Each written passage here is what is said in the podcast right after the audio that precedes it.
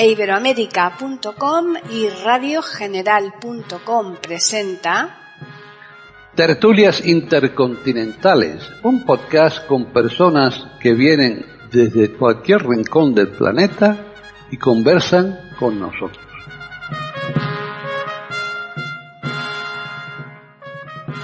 Hola, soy Humberto Rodríguez y esto es Tertulias Intercontinentales de eiberoamerica.com y radiogeneral.com.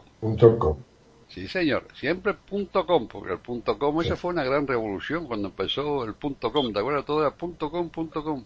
Hoy en día hay muchos muchos dominios con, con punto muchas cosas, ¿no? Pero al principio eran .com, .org y .net. De verdad que esos tres. Así que ha cambiado, como todo, ha cambiado mucho. Pero bueno, ahí habló, y hay que decirlo, Gabriela Isa, desde Baleares, España. Venga, Gabriel, ¿cómo andas? Hola, hola, buenas. Saludos a todos. Y sabes que tenemos allá en el norte de Italia también a Davis Oneto, que nos acompaña usualmente. ¿Cómo andas, Davis? Muy bien, gracias. Siempre un placer saludarles y hablarles a la audiencia de este maravilloso podcast.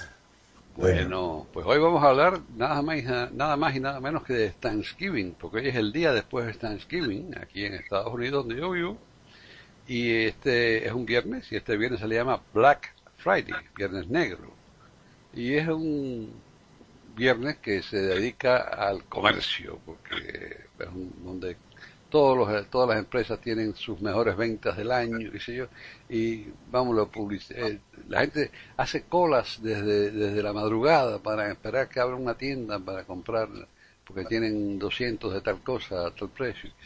Pues eso es el Black Friday que viene después de Thanksgiving. Vamos a hablar un poquito sobre esas cosas. Gabriela Isa, que ha estado aquí en Estados Unidos, conoce muy bien todo esto, nos puede empezar. Sí.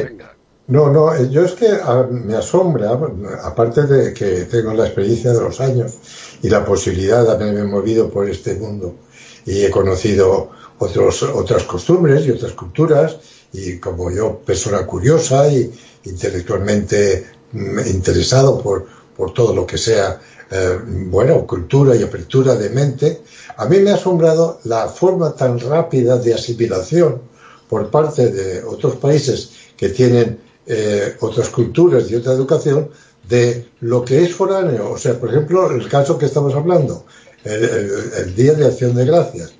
Tengo entendido que aparte de Estados Unidos, que lógicamente tiene una historia, y eh, nos contará Humberto posiblemente, la historia de, de, dónde proviene esto, eh, en, en, Brasil es Día de, de, Gracias. Y en otros países de Sudamérica incluso celebran el Día de Acción de Gracias. O sea que no es exclusivo, por lo visto, de, Estados Unidos. Yo es que me, he querido enterar un poquito de este tema y he entrado por ahí por, Wikipedia y todo eso. Y, bueno, aquí en España pues no, no ha llegado todavía el día de, de, gracias a Dios. Porque yo creo que en España tenemos suficientes fiestas, porque aquí se celebra el Día del Padre, el Día de la Madre, el Día de, la Mujer Soltera, el Día del Hombre Casado, el Día de, todo, siempre hay para todos, ¿sabes? Bueno, Gabriel, Gabriel en, Cuba en mi época no se celebraba Thanksgiving. Eso, eso es típicamente americano, yo no sé, quizás a nuestro lado hoy en día. Como se ha globalizado todo, quizás eso también se ha globalizado, pero... Y, es, a eso, es a eso a lo que yo me refiero. Y a lo mejor posiblemente Davis también nos diga lo mismo, cómo ha llegado a Italia, ¿no? Bueno, en Italia, en la acción de gracias, aún tiene que llegar. No lo tenemos, no es una fiesta que se celebra en Italia, lamentablemente. En cambio, sí se celebra de, forma bastante masiva, bastante intensa, bastante difundida, lo que es, el, Black Friday. Eso sí, eso ha tomado pie y está celebrándose eh, por todo el país. Es una cosa increíble. Eh, es una cosa que se ha difundido con muchísima rapidez, con muchísima velocidad. Y estoy asombrado porque, sinceramente, hace cuatro años nadie, que creo, nadie en Italia sabía lo que era el Black Friday. hace cuatro años. Pero yo os diré una cosa, de acuerdo, tiene razón Davis y, lo que me está diciendo Humberto con respecto a lo que ocurre en Estados Unidos, que se forman colas y tal. Pero nosotros en España hemos tenido siempre las rebajas de enero. Las rebajas de enero era al fin y al cabo un Black Friday, pero nosotros lo llamamos rebajas de enero, que era una locura. Los establecimientos abrían, por ejemplo, a las 10 de la mañana y ya se formaban colas desde la madrugada para entrar la gente a mogollón. O sea, como una avalancha. ¿Pero este era el Día ¿Eh? de Reyes o otro, o otro momento? No, no, no, no. Pues mm, los comercios pues mm, designaban un día para las rebajas de enero. El mes de enero, todo el mes de enero era de rebajas. Pero es que ahora estas rebajas, como resulta que hay competencia y, se pelean los unos con los otros, lo que, para disfrazar un poquito, hay rebajas todo el año, pero se le denominan ofertas. Por ejemplo, en el mes de marzo, oferta de electrónica. Todos los artículos electrónicos en este establecimiento estarán rebajados un 70%.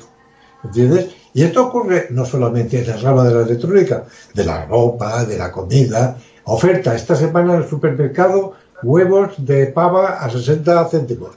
Bueno, claro, claro, eso, eso, tiene su, eso tiene su razón de ser. ¿verdad? Tú haces una oferta de un artículo en particular a un precio muy bajo, que no, que no le ganes nada a ese artículo, traiga a la gente al establecimiento, porque la idea de eso es traer a la gente al establecimiento. Cuando lleguen, compran la gente, la gente siempre busca, siempre busca la economía. Si puedes comprar más barato, irás al Sí, establecimiento pero siempre, que te siempre, siempre compran alguna otra cosita que ya que están ahí, ¿verdad? Entonces esa es la Sí. Claro. Sí, sí, sí, sí, sí. Es lo que yo, yo tenía una cuñada mía que tenía un establecimiento, un comercio, y, y decía Pepita, dice, aquí viene uno a buscarme un, un, un- y se lleva un paraguas. Bueno, esa es, la, esa es la idea del supermercado. An- Antiguamente, no, el supermercado no existía, era una bodega, tú ibas al mostrador y pedías lo que querías. Pero Sí. eso no te tentaba. Ahora tú entras a un supermercado y empiezas a mirar las anaqueles y empiezas a ver cosas. Pues, variedad, variedad, tientan, hay variedad de te dices, todo. ah, me hace falta esto. No habías ni pensado en ello, pero te lo llevas. Esa es la idea, ¿verdad? Eso es una Bueno, política. corríjame si me equivoco, pero me parece que es un incentivo a la compra, ¿no? Me parece Claro, que Claro. es para que Un la gente a la se, se motive y compre. Y, por ejemplo, acá las cosas funcionan de esta manera, que eh, desde el 4 de enero tenemos rebajas. Desde el 4 de enero hasta el 7, el 8, hasta que se han acabado las fiestas, realmente la gente se va a las tiendas, compra lo que tiene que comprar, de todo. Tenemos zapatos ah, rebajados, Pero tenemos... fíjate una cosa, Davis y Humberto. Eh, Es como tú dices, porque ocurre lo mismo aquí. Pero el comerciante es muy pícaro, ¿sabéis? Por lo menos en España. Porque ¿qué pasa? Que con este pretexto te sacan género de otros años que no han podido quitarse de encima, ¿entiendes? Y con toda la marabunta que se organiza en eso, pues se van quitando de encima todo lo que no han podido vender antes. Eso sí, claro. Pues es lógico y es válido, porque no van a poder vender lo que tienen ahí sin vender. Eso Bueno, bien, bien, sí. No, no, pues, claro. Pero quiero decirte que eso es una, una forma, una forma de, de, de quitarte de encima todo lo que no puedas podido vender. ¿eh? La- la- las ofertas y, y- y las rebajas. Eh, lo mismo que hay fabricantes, fabricantes que fabrican género para rebajas. Quiere decirse con menor calidad. Bueno, y antes de entrar en otro, voy a, voy a- antes de seguir en esto, voy a anunciar que estamos escuchando tertulias intercontinentales a través de iberoamérica.com y radiogeneral.com. Antes de entrar en, en el caso de ahora que dices de rebaja de los productos chinos que, que han eh, cambiado el mercado completamente también, vamos, eh, que- quiero contar un poquito de lo que es el Día de Acción de Gracias o Thanksgiving aquí en Estados Unidos. Sí. Eh, tú sabes que en Estados Unidos la, la ciudad eh, europea más antigua es San Agustín, en Florida, que fue fundada en 1565. Pero es. eh, esa eh, Florida no era no era parte de las 13 colonias ni era, parte de, de los Estados Unidos originales, era española en esa época, entonces aquí no, no la 11 cuentan como la ciudad más antigua. Las ciudades antiguas aquí eh, hay, hay dos, que es Jamestown, en Virginia, donde llegaron eh, inmigrantes directamente desde Inglaterra, y, y ahí crearon una colonia, eh, que ahí después se desarrolló el- eventualmente el tabaco, por eso eh, Virginia y Carolina del Norte y eso, hay mucho tabaco por ahí, pero eh, ganado y todas todas las cosas típicas. Pero eh, los que llegaron primero, llegaron, vinieron desde Holanda, eh, eran, eran exiliados de, de, de religiosos de Inglaterra, porque eran los peregrinos. Los peregrinos. Los peregrinos. Pero era, eran, eran, o sea, no eran anglicanos, eran, eran gente ortodoxa y, y, estaban, estaban exiliados de Inglaterra y vinieron acá, viajaron en, Mayflower, un barco. Mayflower, sí, En aquella época debe haber sido una odisea ese viaje. Y eh, después de esa odisea que pasaron ahí, llegaron a, Plymouth Rock, en lo que hoy en día es Massachusetts, cerca de Boston. Ahí, ahí eh, llegaron. Y formaron su organización allí, eh, organización muy religiosa, por cierto. Siempre era, un, grupo muy religioso. Pero, el, vamos, en Massachusetts el invierno es crudo y la cosa es dura y, el primer año pasaron un hambre que no quería nadie. Pero los indios los ayudaron, los iracoy y varias, hay cuantas tribus pequeñas por ahí, por el noreste de Estados Unidos. Los indios los ayudaron, les, enseñaron el maíz, que es un cultivo típicamente americano, que en Europa no se conocía, y les enseñaron, estamos hablando de 1600 y pico, ¿eh? fue 1621, así que llegaron estas. 1620, ¿no? Sí, 20 era, ¿no, Humberto? 20, 21, por ahí más o menos. el, día exacto, la fecha exacta no te puedo decir, pero más o menos exacto. Sí, porque eh, yo creo que Virginia fue un poquitico antes, pero más o menos. Es que el origen es, es controvertido, ¿eh? Es controvertido, no, no están muy de acuerdo. Cada vez que hay fechas, fechas antiguas esas, siempre las fechas son difíciles de... Vaya, quien dice claro, claro, claro, Pero más o menos, esa es la época, ¿no? Eh, no tiene que ser exacto, ¿qué más da? Eh, el caso es que el primer año, el primer año pasaron un hambre tremenda, pero los, los indios los ayudaron y, y, entonces eh, empezaron a cosechar maíz, empezaron a, a tener, y, a guanajo, nosotros decimos guanajo, pavo, eh, pavo, sí. a, criar pavo y qué sé yo, entonces eh, ya para el segundo año pues pudieron eh, ya salieron de, la fámina, ya, ya, evitaron la fámina que, les, les, acechaba. Y, entonces hicieron una gran comida, invitaron a, los indios, a, los principales, no sé a quién, se invitaron a un grupo de indios, qué sé yo, se reunieron todos en un día de acción de gracias por, por haberles permitido sobrevivir ese primer año tan duro aquí en el Nuevo Mundo. Y, desde entonces se celebra el Día de Acción de Gracias. En todos los Estados Unidos se celebra. Aquí sí es una cosa bien. Y como claro, es un siempre es el último jueves de noviembre. Pues entonces el, el día siguiente, el, viernes ese casi todo el mundo se lo coge libre. Porque me parte, todo el que puede no trabaja eh, el fin de semana completo. Y entonces, los, ese los puentes, los puentes que llamamos nosotros. Los puentes. Los puentes. Y ese día la, aquí a alguien inteligente se le ocurrió pues hacerlo comercial y hacer. Pero escúchame una cosa, ¿por qué, ¿por qué Black? Black. Black Friday. ¿Por qué Black?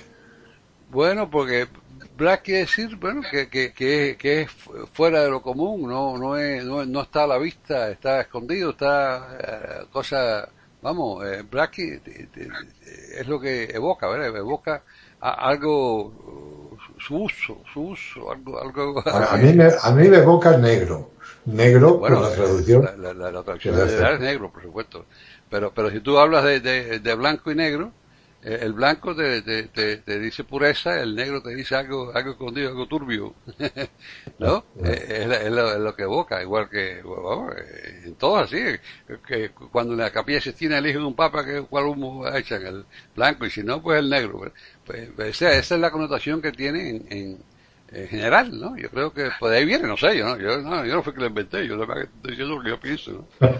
Pero, pero pues sí, eso es lo que yo pienso. me, ha chocado porque realmente no, no sé, no sabía, pues una interpretación la tuya, que puede ser muy, muy posible, ¿eh? pero claro, uno traduce directamente Black, Black Friday. Bueno, pues mira, será porque a lo mejor ha salido un mal día de, de, de lluvia y viento y está, no, pero igual que decir novela negra, novela negra no es que el libro sea negro, es novela negra. La, novela negra, efectivamente. o, o, o, o, trabajar en negro, como dice en muchos sitios, trabajar por la izquierda, trabajar así. Sí, sí, sí, sí, eh, eh, eh, el negro tiene esa connotación de por sí, ¿no? ¿no? Creo yo, no sé, esa es mi opinión. No, no, no, estoy, estoy de acuerdo, yo estoy de acuerdo. David, di algo tú, a ver, porque tú... Oye, ya que estamos en lo etimológico, Humberto, si me permites, quería hacerte una pregunta, si puedes.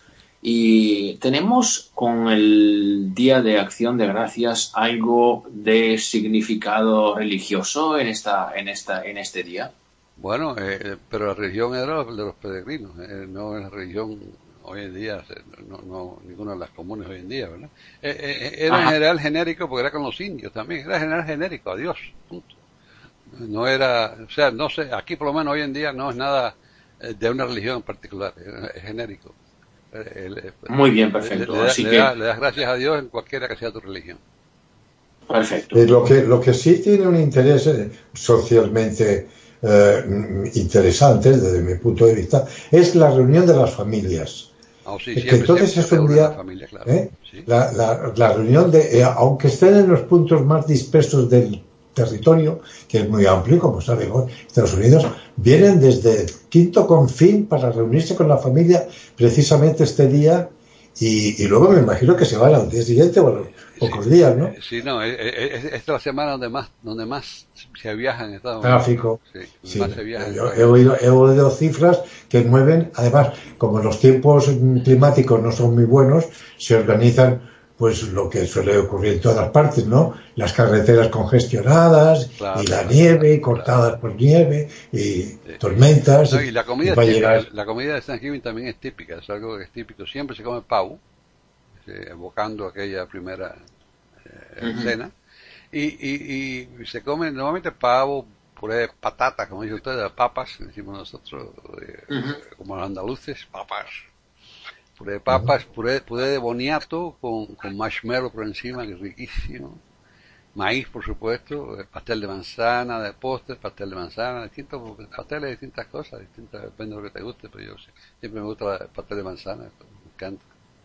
Y, y nada, ese tipo de cosas, es, es una comida típica y, como dice Gabriel, la familia reunida siempre, se reúne toda la familia. y- Eso, eso- eso está bien, porque precisamente en un lugar como Estados Unidos, que hay tanta dispersión familiar, que haya una ocasión donde se puedan reunir y, bueno, y verse, y nuevas generaciones, y nacen niños, y se re- reconocen los primos. No, no, me parece bonito. A mí es una fiesta que eh, el Día de Acción de Gracias de Estados Unidos, para mí evoca pues un sentimiento de, cohesión familiar, de unión, de amor.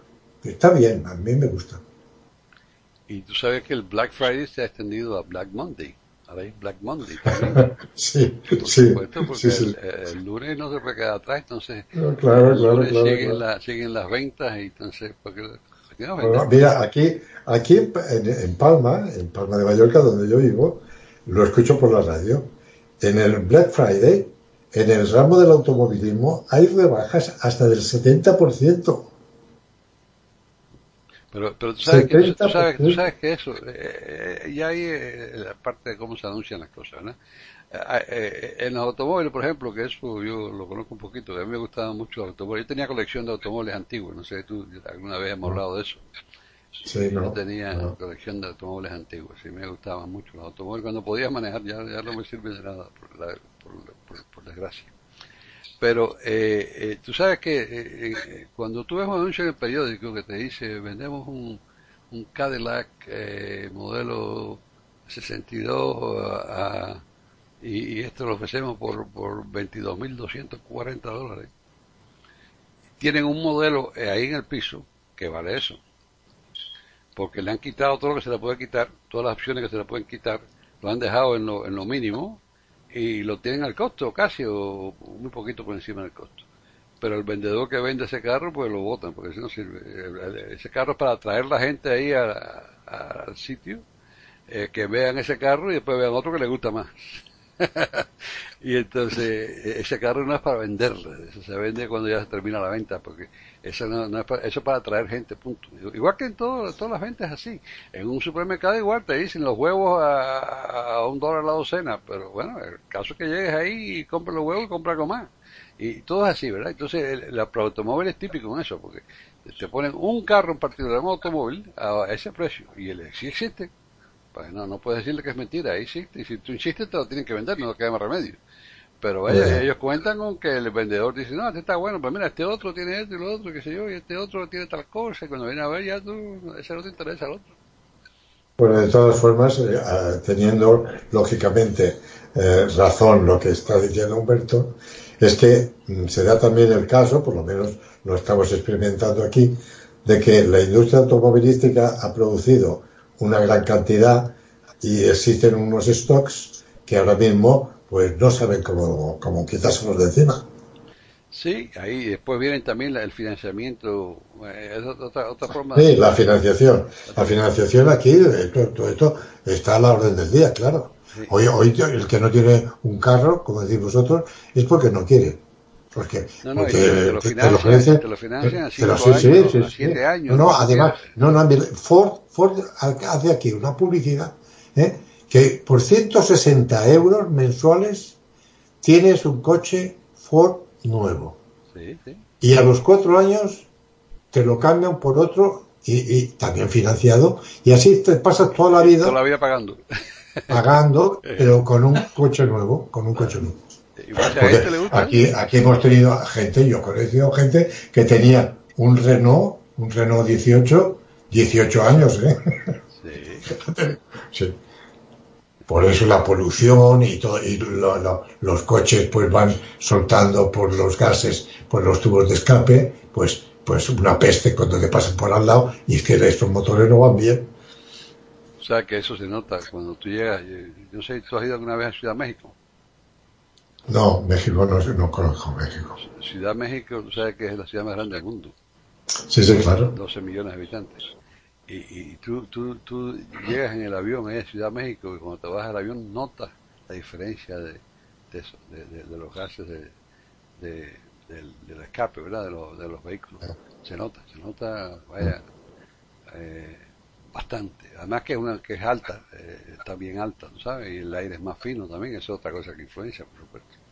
En, Ma- en Madrid pasa, se forma como una especie de boina oscura, gris. ¿eh?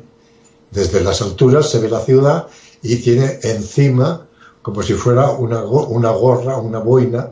¿eh? Y esa es la polución que, que origina ese fenómeno.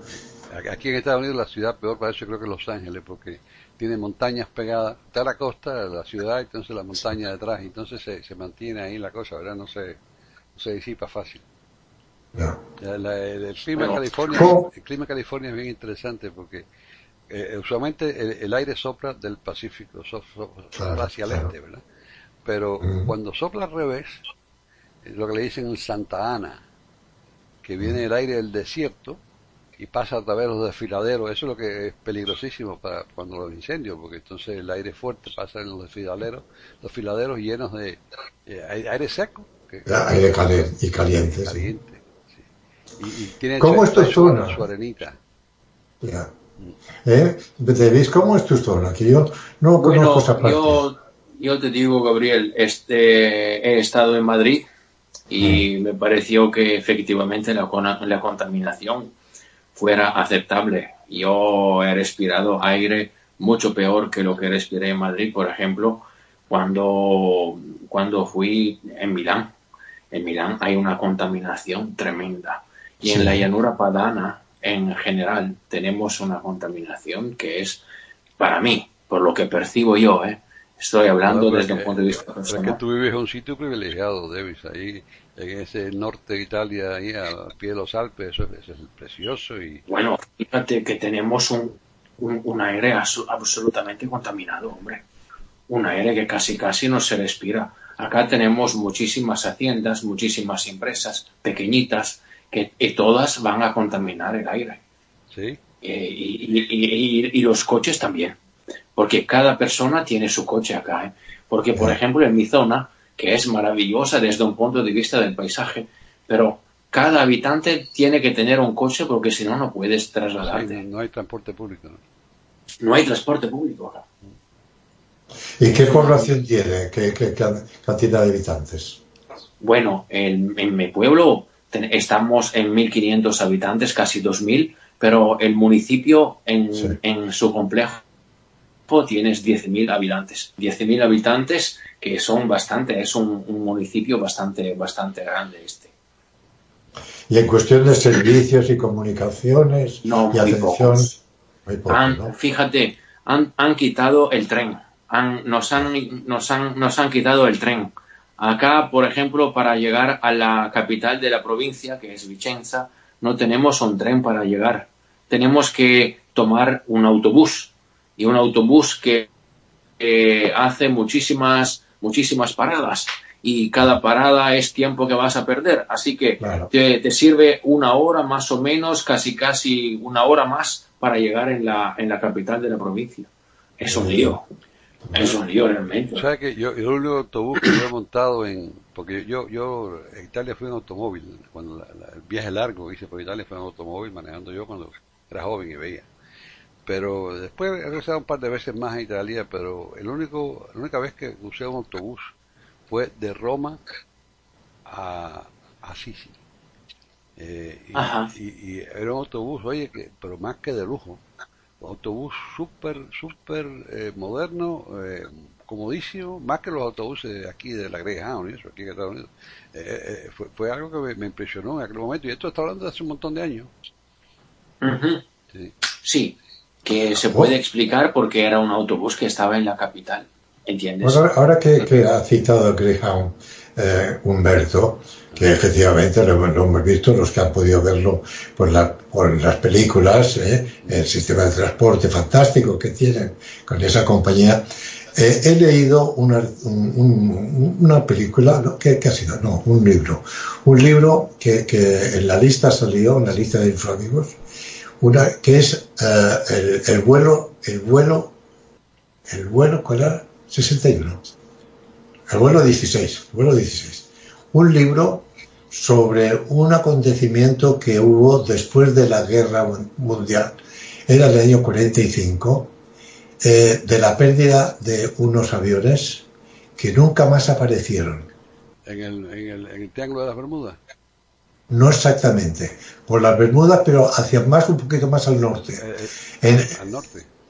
Sí, eh, en la base, la base estaba en Fort, Fort Lauderdale, ¿cómo es?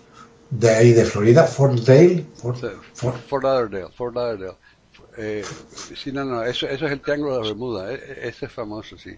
Eso, eso, eh, el Triángulo de la Bermuda le dicen eh, desde de Florida a las Bermudas al norte, el, el, el, el, el triángulo ese. El, triángulo sale de, Florida, de Florida a las Bermudas y de las Bermudas a las Bahamas y las Bahamas vuelve a Florida. Ese, y ahí está el mar de Sargasso, por cierto, en esa zona. Sí, sí, no tenemos Sargasso. Y ahí, yo y ahí han habido varias creo... apariciones de barcos sí, y aviones. No, y he, hay, he hay mucha especulación sobre eso, pero nadie sabe si es cierto que pasó.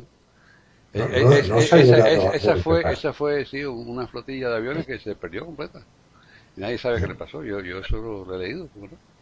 Eh, fue cierto, eso no, no, es, no, es, no es película, no, no es, no es, eh, fue cierto, eso ocurrió. Es realidad, se fue una realidad y además, Pero además todo el mundo se han perdido barcos y como, se han como 300 aviones y, y flotas, no, no, 60, 80 buques buscando, no, no, no, no encontraron ni un salvavidas, ni un ni un nada, nada, desaparecido, pero todo. Por eso hay esa leyenda de, de, de, que ahí en el Triángulo de las Bermudas se pierden barcos y aviones y qué sé yo, pero vaya, no, nunca han, eh, por lo menos, Debido a los, si lo han descubierto, si lo han, ponerte, si lo han descubierto, no lo han revelado, ¿eh? No, yo, yo no entiendo para nada, porque todo tiene una causa, todo tiene una causa. Para mí sí. Eh, es saberlo, lógicamente, descubrir la causa que origina los efectos, ¿no? Sí, pero eso, si lo, o no lo han descubierto o, o, no lo han dicho. Hablaban de, de una base de, de ovnis, de, de, bueno, de objetos no identificados. Eso son especulaciones, ¿eh? vaya, teorías sobran, eso sí que no hay problema. Pero sí hay cosas mucho más recientes que no sabemos. No sabemos qué le pasó a Kennedy. Uh -huh. eh, la, ah, claro. la, muerte de Kennedy es un misterio y sigue siendo. Nadie lo que han dicho tiene sentido. Y hay tantas posibilidades que todas tienen lógica y no sabemos cuál. Así que eso, y fíjate, eso pasó el otro día. Eso pasó en el 63 pasó. Sí. El, el, 22 de noviembre, hace unos días, fue el aniversario. Así que eso, y no sabemos. Yo, yo me acuerdo, yo me acuerdo, estaba en, estaba en el despacho por la tarde y cuando nos lo, nos, nos lo dijeron, porque claro, estábamos con el trabajo, y, y nos dijeron, han asesinado al presidente de Estados Unidos. Yo estaba en Alemania cuando eso y nos pusieron en alerta porque al principio no sabían qué estaba pasando, nos pusieron en alerta a todas las fuerzas armadas y estuvimos en alerta ahí casi un día, y después ya la cancelaron la alerta, pero al principio es mataron al presidente de alerta y para base todo el mundo corriendo. Y entonces, pues nada, eso fue 63, estaba yo en Alemania. Sí. ¿Qué hacías el servicio militar? Sí, servicio militar en Estados Unidos, servicio militar americano en Alemania. En Y era, era obligatorio, era obligatorio el En servicio. esa época sí, hoy en día no. Ya.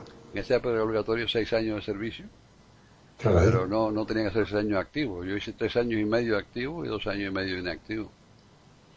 Pero- Yo, yo hice el servicio, servicio militar voluntario 24 meses, dos años. Dos años. Bueno, sí, aquí tú podías voluntariarte por 24 meses, era el mínimo, de servicio activo, pero entonces cuatro años inactivo. Pero cuatro años en, reserva, en, reserva activa, que, que la reserva podía ser activa o inactiva.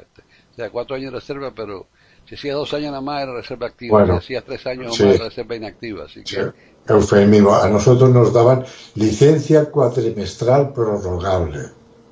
O sea, licencia cuatrimestral prorrogable. O sea que ya entregabas todo el uniforme y todo, te ibas a tu casa. Mí me salió bien porque yo, yo entré antes de que Vietnam se pusiera feo. Y, y salí de servicio activo antes de que Vietnam se pusiera feo. Después de eso se puso, fue empezó- después del 67 fue que Vietnam se puso feo. Y yo salí de servicio activo en el 65.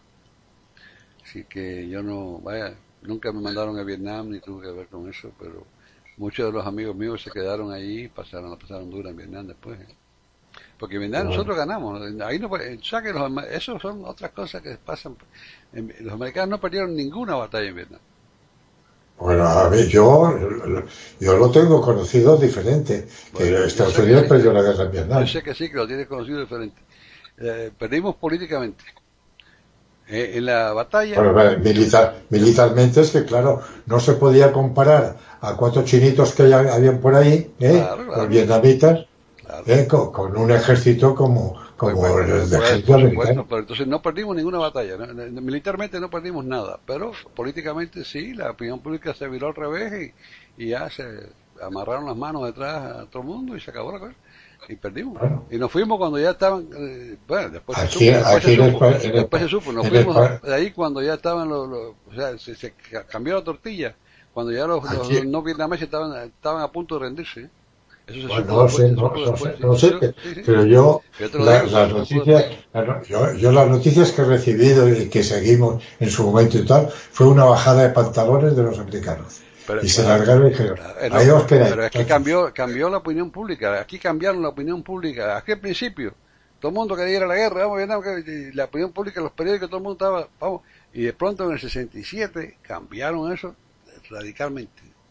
Y, y, y- y entonces empezó al revés. Entonces era, eh, los soldados americanos eran, mataban niños y que se yo, empezaron a publicar todo, se le cambió la bola y, y, cuando las guerras son políticas, eh, vaya, es muy triste estar ahí eh, recibiendo balas cuando eh, los políticos están allá haciendo su juego, ¿tú sabes? Eh, y se, Eso es. se desmoraliza la tropa, claro, por supuesto, eso es lógico. Pero, pero es que eso, eso pasa aquí desde la Segunda Guerra. Corea fue igual, Corea fue también una guerra política. Nosotros, no- eh, ¿por qué paramos en el paralelo 38? Bueno, es que eh, la cuestión estaba en que los dos bloques, entonces era parar el comunismo. ¿Por qué nosotros eh, con la dictadura de Franco, eh, resulta que en el año 52 Eisenhower vino por primera vez a España y se hizo tan amigo nuestro, cuando habían cerrado todas las embajadas del mundo, nos habían dejado con el culo al aire, con perdón. ¿Eh? Y luego se dieron cuenta que no era tan mala la dictadura de Franco, porque la dictadura de Franco iba contra el comunismo. Y cuando se dieron cuenta que el comunismo no era tan bueno como se creían ellos, pues entonces nosotros ya éramos amigos. Y afortunadamente, porque si no estaríamos en la miseria Pero, todavía. pero, pero fíjate, fíjate, eh, Corea, primera Corea no tenía por qué haber sido eh, dividida. Corea, Corea estaba ocupada por los japoneses. Ok. Pero es que donde meten mano los americanos la acaban de joder, tío. ¿Qué quieres que te diga? Bueno, Aunque tú tengas esta simpatía lógica por tu país, que es tuyo, y te ha cogido y todo lo demás, eh, eh, políticamente no hacen más que meter la pata, chico. ¿Qué quieres que te diga? bueno, eh, eh, yo- esa es su opinión y yo te lo respeto. Y yo estoy de acuerdo que meten la pata muchas veces, pero no es tan así como tú dices. Hay, hay muchas veces que aciertan también. Eso no es, no sabe nada de blanco y negro. Ahora, Bueno, hay, me gustaría, hay- fue, me gustaría dijeras dónde han acertado. Oh, por favor. Bueno, Eh, has cuestión estado- con Corea. Estarías, hablando, estarías hablando alemán si no hubieran estado los americanos, así que no, no me digas eso. Vaya. Eh, pe- pero, pero no es eso, eh, eh, es que... eh, O eh, ruso, estaríamos hablando ruso. No, no, estarías hablando. Sí, puede ah, ser. No, no, ruso estarías hablando alemán también. Si, los americanos no se meten y, y suministran, porque Rusia resistió gracias a los suministros americanos. Eh, suministraron a Stalin. Eh, si no, no, no, no, eh, si, Hitler se mete a Rusia y coge el petróleo, tú, y los americanos no se meten en esa cosa, tú hubieras hablando alemán ahora, pero lo sepa, eso es así. Y, y- eso no tú en España, que no- en España todavía no, por lo menos yo me siento bien en España, pero en Francia, que, que debían estar agradecidos y medios, y son más arrogantes que nada, en Francia, eh, vamos, hubieran estado hablando alemán toda la vida ahí, con Vichy hubiera sido un fenómeno todavía. No. Eh, vaya, eh, es como todo, pero es que eh, así todo, mira, eh, este hombre, eh, FDR, tuvo varios errores grandes, Franklin Delano Roosevelt tuvo varios errores grandes, pero al final, al final también tuvo muchos aciertos, pero al final estaba enfermo, ese hombre iba soltado, estaba muy enfermo cuando ya fue a Yalta, ya estaba enfermo, estaba fastidiado, y después no preparó eh, eh, el primer el presidente que él tuvo del 40 a 40 el vicepresidente que tuvo del 40 a 44 eh, Henry Wallace era comunista Sí. pero en el 40 el comunismo era popular aquí en Estados Unidos en el año 40 todavía era popular el comunismo fue popular en los años 30 en muchas partes en América ¿Eh? Eh, en Cuba también era popular a mucha gente le gustaba el comunismo porque antes de saber cómo era Stalin cómo era toda esa cosa eh, sonaba bien porque lo que decían no era lo que hacían pero sonaba bien y entonces mucha gente, el comunismo todavía era popular en el 40, pero ya para el 44 el comunismo no era popular. Y entonces él soltó a ese vicepresidente y cogió a Truman, Harry Truman, para vicepresidente del 44 en adelante. Y Harry Truman eh, era un hombre eh, de Missouri, eh, muy honesto, eh, pero que no tenía idea de lo que estaba pasando en el mundo. Eh, no sabía ni que teníamos la bomba atómica todavía, no sabía nada. Cuando de pronto le cae la presidencia arriba. Vaya, fue, fue, fue, fue un, fue un desastre que vaya tras el otro. Entonces, eh, a, a- a Rusia le invitan a que participe en la guerra en el Pacífico. No ha hecho nada en el Pacífico. ¿Por qué le invitan a que participe? Participó, participó en una batalla y después le dieron la mitad de Corea. Por gusto, no habían dado eso. Eso fue un error grande de los americanos, igual que han hecho muchos errores, no te digo que no. Pero no todo es culpa de los americanos, no, no, no, no, no, porque es que es que la gente va para un lado o para el otro, pero eh, la, la- la verdad está en el medio. Y, y eso fue un error grande, no tenía por qué haber existido. Después que existió, no teníamos por qué haber parado en el paralelo 38. Eh, MacArthur quería seguir y meterse a Corea completa, si los rusos, los, los chinos se ponían a pensar a meterse a los chinos también.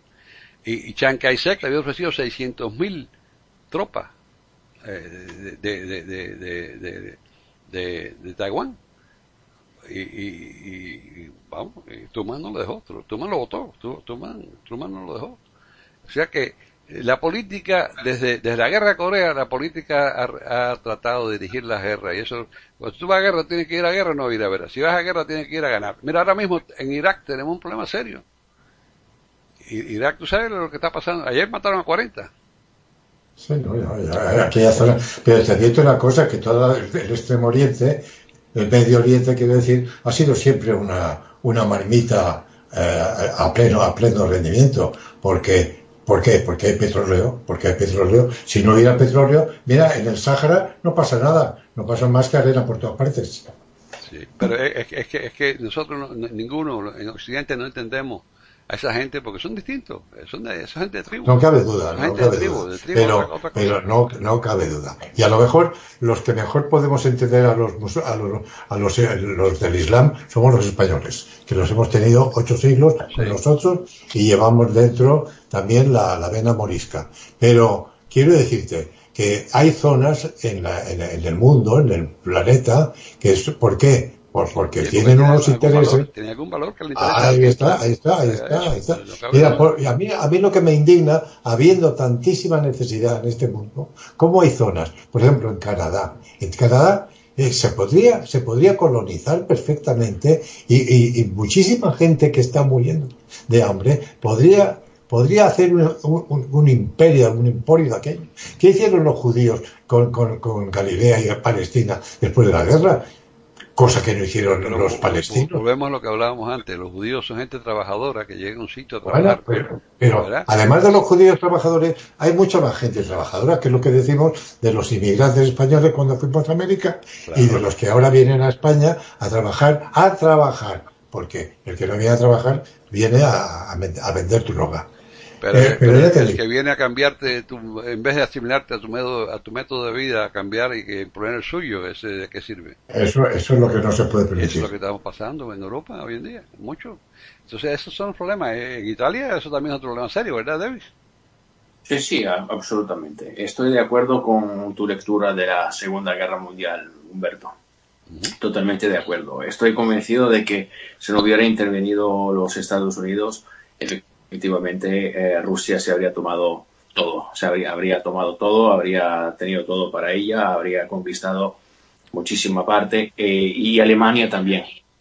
Alemania estaba ya, ya, ya agotada, agotada porque tenía que, que frentes por todas partes. o sea que con ayuda, con ayuda o sin ayuda de los norteamericanos, que no niego que fue definitiva, pero hubieran terminado los nazis sucumbiendo. Ah, por lo tanto, hubiesen sido, Alemania, Alemania llegó hasta los bueno, pero se tuvo que volver atrás. Se tuvo que volver atrás porque, porque los ah. rusos resistieron en Moscú y ah, resistieron pues gracias a, los suministros americanos. Si no, no voy a poder. Bueno, bien, por lo que tú quieras, pero además eran millones y millones y millones de rusos que salían de, de, de, de Siberia y de todas partes. Y aquello era arrasaba, donde se metían como en la marabunta. Y en lugar de hablar en alemán, en España hubiéramos hablado ruso, no te quepa la duda, porque Alemania estaba ya agotada no tenía, eh, estaba completamente rodeada, no tenía de dónde sacar ni petróleo ni suministros y así se pierden las guerras. Pero por eso fue que se metieron en Rusia por el petróleo, eh, no te quepa duda, pero pero es que si si no, si, si Hitler se mete a, Rusia, no hay que lo pare. Pero mira, Rusia, Rusia no han podido con Rusia ni la, ni Napoleón, que Napoleón se hizo se hizo dueño de Europa. Napoleón le pasó ¿eh? lo mismo, claro. Pues exacto, pues entonces, ¿qué quiere decir? Que Rusia hay que contar con ella, ¿eh? Bueno, eh, de acuerdo. Y mira lo que ha pasado. Después de la disolución de la URSS, que creíamos que ya estaba todo muerto, mira lo que está pasando con Rusia ahora. No, no, Rusia, Rusia ahora es un problema igual o peor de serio. O peor, ahí voy, por ahí voy. Sí, no, sí, eso es cierto. Esa, ahí estamos de acuerdo. En muchas cosas estamos de acuerdo y en cosas discutimos y eso es lo normal, ¿verdad? Que habríamos hablado alemán es casi casi cierto, ¿eh? Sí, yo creo Habríamos hablado de alemán porque... Sí, sí, por supuesto. Yo creo Por supuesto, porque Alemania ya tenía un plan para colonizar a Italia. Eso, y eso es documentado, ¿eh? eso es documentado. sí. sí, Y Alemania tenía Danzig, tú sabes que, el puerto más grande del Báltico era alemán. Alemania, Alemania tenía muchas cosas. Alemania, lo que le faltaba era el petróleo. Sí, sí, y ya casi tenían, ya casi tenían eh, el avión de reacción y casi tenían la bomba atómica. Vaya, eh, es que es cuestión de un poquito más y se meten al mundo. Un poquito más y se meten cuestión al mundo. De, de, días, ¿eh? De días. De días. Afortunadamente lo, hemos pasado No sé si días o meses, pero le faltó poco. Eso sí te lo puedo asegurar. Le faltó poco. Yo pienso que el mérito. La tenían la eh, bomba, ¿eh? La pero, fíjate, fíjate, la, gente, la gente confunde todo y, la historia eh, se lee de acuerdo con que la quiera comentar. Eh, eh, eso es, yo mencioné a Danzig. La gente no sabe qué cosa es Danzig. ¿Cuánta gente conoce? Yo, yo estuve en Danzig. Pero, okay, y tú, tú eres marino, tú quizás lo conozcas. Pero eh, ¿cuánta gente sabe que Danzig hoy en día es Gdansk? ¿Verdad? ¿Qué, cuánta gente sabe que, que, es Gdansk? Que es el puerto mayor de, de, de, del Báltico y que es donde, donde empezó eh, la, la, la solidaridad de, de, de, de de, ¿Cuánta gente sabe? Porque no, te, te, tú usas nombres distintos y, te, te, forman una confusión que nadie quiere analizar esas cosas, eso es lo que pasa. Ah, hay poca gente que entre dentro de estos temas, que claro, porque la, muy poca gente. La gente hoy en día vive de una forma muy distinta para analizar los problemas del mundo, de nuestros vecinos y de lo que al fin y al cabo nos afecta a todos. ¿Eh? Tú háblale a la juventud hoy en día de, de, la Segunda Guerra Mundial y, y, y, no tienen ni puñetera idea de nada. Si yo lo estoy viendo con, con mis nietos que han estudiado y no, no saben nada de nada. y salen, salen los concursos de televisión, los concursos de televisión, gente que, que sale de la universidad y, y, nos pone los pelos de punta de las contestaciones tan bárbaras que son capaces de dar por la televisión, gente que se supone preparada. En fin, volvemos a tocar muchos temas. Y, y, pero bueno, ¿no? hemos conversado y hemos sido agradables. Fíjate, un, comentario, un comentario más antes, antes de irnos, y, esto quizás podemos hablar de este tema en otro, en otro podcast, que sería muy interesante. Y yo, yo, hay cosas que uno no entiende, ¿verdad? Hitler, eh, dicen que era magnético, que era esto. yo no le vi nunca a Hitler nada de carisma yo, cuando, veía millones millones de alemanes sí le vieron querido bueno es lo que yo no entiendo ah. es lo que te digo yo no entiendo qué le vieron verdad quizás le vieron algo que yo, no, yo no, sé, yo no sé pero yo me acuerdo de, ver a Hitler eh, cuando yo veía perfectamente a mí siempre perdona y no quiero cortarte porque no me sabe, me sabe mal pero yo siempre me pregunto qué es lo que pasa que un hombre simplemente un hombre puede llegar a esa altura tenemos el caso de Stalin, tenemos el caso de, Hitler, tenemos el caso de Mussolini, tenemos el caso de Franco, tenemos el caso, todo lo que son los dictadores. ¿Cómo llega un hombre a alcanzar esa cota de poder? Pero eso te iba a decir que había, mira, Mussolini, Mussolini era distinto, Mussolini era un tipo que era carismático. Eh, eh, sería horrible también, yo no, estoy defendiendo a Mussolini, no, lo más mínimo. Pero, pero, pero era, eh, era carismático, era un hombre alto, buen tipo, apuesto, guapo, eh, tenía una serie de cosas y él pudo irse al exilio, no se fue, se quedó. Eh, eh, tenía otro tipo, otra calidad de, líder, creo yo, que, Hitler. Yo a Hitler nunca le vi nada, yo de verdad que no se lo veía. Tenemos un montón de tertulias para hablar. Evidentemente algo tenía, ¿no? Algo, algo tenía seguro. No te quiero poner duda. Y, y, con respecto a Hitler, tú no le verías nada, ni yo tampoco, posiblemente David, tampoco lo seguiría, ni, ni levantaría el brazo con él. Pero millones y millones de alemanes, luego cuando uno se pregunta, bueno, ¿y dónde estaban todos esos que, que se decían nazis y de pronto desaparecen? Porque todos no se fueron a Sudamérica. no, no, no, un momento, Gabriel. Eso es un problema de contexto, ¿verdad? Ese contexto histórico que estaba muy, pero muy distinto. Está claro que hoy en día probablemente ni yo, ni tú, ni Humberto, ni nadie que podía utilizar el cerebro es, sería un seguidor de Hitler. Eso es, es claro. Pero ponémosse en, por un momento en la situación que vivía Alemania en aquel momento.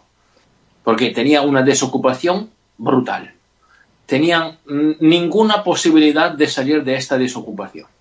Estaba, tenía un paro enorme. Ningún, casi ningún eh, alemán podía trabajar.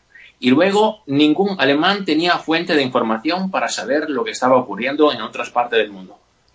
Esa era la situación en Alemania. Y con lo cual, eh, claramente, teníamos el terreno para que una persona como Hitler pudiera efectivamente hacer su trabajo y hacer un golpe de Estado, aunque no lo hizo efectivamente. Fue, ha sido elegido. Eso, es. O sea, llegó por el método democrático. Lo hicieron y luego utilizó el poder a su, a su gusto. Eso es lo que ha pasado. Además estaba la revancha, la revancha, tenían una deuda imposible de pagar porque los tenían, los tenían completamente acogotados. Lo que pasa es que se los pasó por el arco de triunfo y entonces dijo, nos rearmamos, les guste o no les guste. Eso es. Y empezaron así. Con los medios de comunicación que pasaba, que no habían radio hasta que llegaron Hitler y Goebbels. ¿Y sabes cómo lo llamaban la radio en, en Alemania cuando teníamos Hitler y Goebbels? Le llamaban cara de Goebbels, porque Goebbels era el que más de todo hablaba en la radio. Una cosa increíble. Ministro de propaganda, claro. Eso es. Señores, vamos a tener que dejar esto porque ya hemos hablado mucho, pero vamos a... Eh, ha sido agradable como siempre y la semana que viene pues volveremos a otro tema, este parecido. Podemos hablar de eso un poquito, de, del nazismo, de, del fascismo. Pues el, nacimiento de las dictaduras. Las dictaduras, ok. Dictaduras ha habido muchas, dictaduras y dictablandas. Y siguen habiendo. Sí, siguen habiendo. Pero bueno, ha sido, ha sido agradable. Antes que despedirnos, vamos a invitar a todos a que nos escriban. Nos pueden escribir por correo electrónico a tertulias.eiberoamerica.com y por Twitter nos pueden escribir a eiberoamerica con la E, la I de Ibero y la A de América en mayúsculas. Eh, vamos, Gabriela Isa y Davis Oneto, muchas gracias por estar conmigo de nuevo y por esta tertulia tan interesante que hemos tenido hoy. Pues un abrazo. Muchísimas gracias a ustedes, eh, realmente. Entonces, solamente, me resta agradecer a los oyentes por su atención, invitar a todos sin excepción a que regresen aquí a eiberoamerica.com y a radiogeneral.com la semana que viene para escuchar otro podcast de Tertulias Intercontinentales.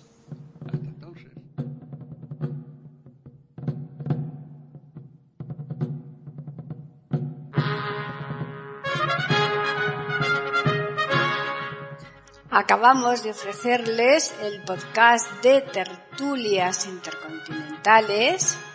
Aquí en iberoamerica.com y radiogeneral.com.